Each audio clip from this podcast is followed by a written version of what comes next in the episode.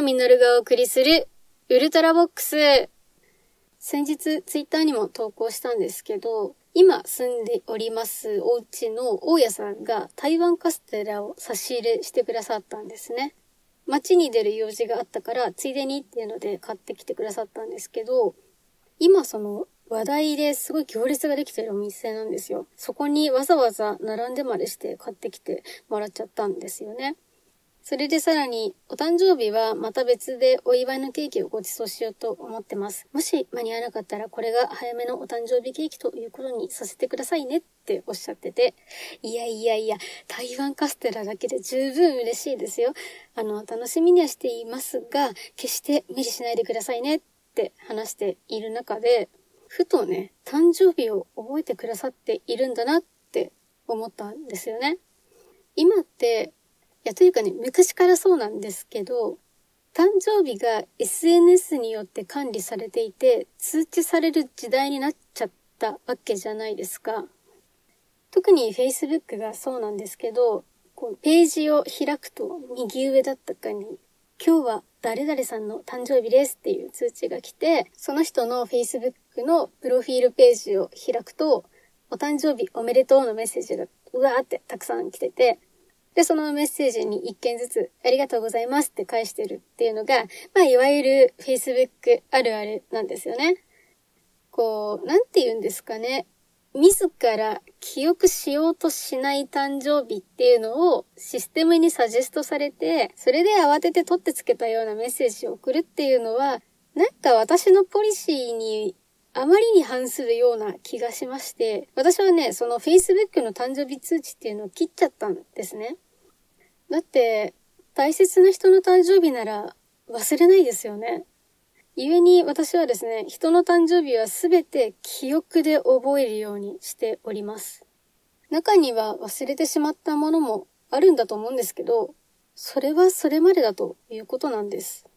誕生日が通知される時代だからこそ、自ら覚えていることに価値があると思っていて、で、今回の大家さんみたいに、会話の中のふとしたタイミングで誕生日を覚えてくださっていることがわかると、あ、やっぱり嬉しいなって思いますよね。覚えていることといえばなんですけど、私、野島真司さんのドラマが好きで、片っ端から見ていた時期があったんですね。それで、ストロベリー・オン・ザ・ショートケーキっていうドラマの決め台詞で、だから君のことを忘れないよというものがあるんです。当時の私にはそれがよくわからなかったんですよね。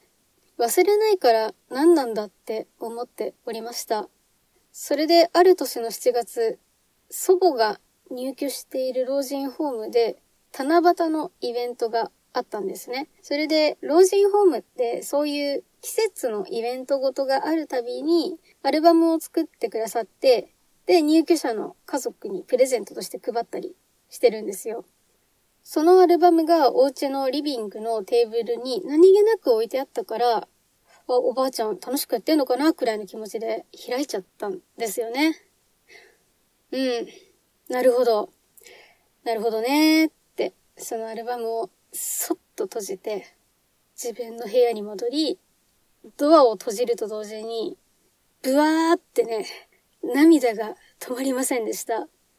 七夕だったので、その祖母が書いた短冊もアルバムに挟まっていたんですね。で、そこにヨレヨレの文字で、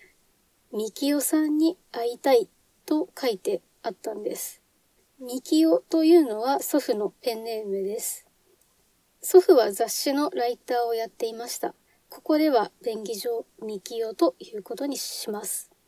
祖父は10年以上前に亡くなっていて、で、祖父が亡くなってから祖母の認知症が緩やかに始まっていきました。祖母はもともと達筆の人だったんですね。それが認知症で文字がどんどん書けなくなっちゃっていて、で、その中で精一杯願い事を書いたんでしょうね。子供やその孫の顔を忘れてもなお、遠の昔に亡くなった祖父のことを忘れることなく思い続けていたのだと思うと、胸が詰まる思いです。今まで幾度と歌詞やセリフで聞いてきた君を忘れないというあらゆるフレーズを、まあ、なぎ倒すようなね、強烈なインパクトだったりとか、突然のパラダイムシフトだったりとか、祖母が祖父を思う気持ちがあまりに眩しすぎたり、打ちのめされたり、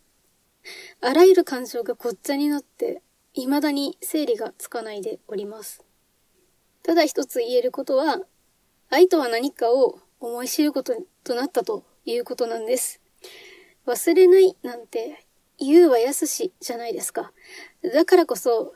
記憶を失っても愛する人の記憶だけが残り続けるということ、これが忘れないということなんだよ、と祖母が身をもって教えてくれた、まあ私の中でとても大切な出来事なんです。そんなこともあってね、七夕の時期になると祖母のことを思い出します。祖母はすでに亡くなっているので、まああちらで祖父に会えていたらいいなと思う次第です。だから、君のことを忘れないよ。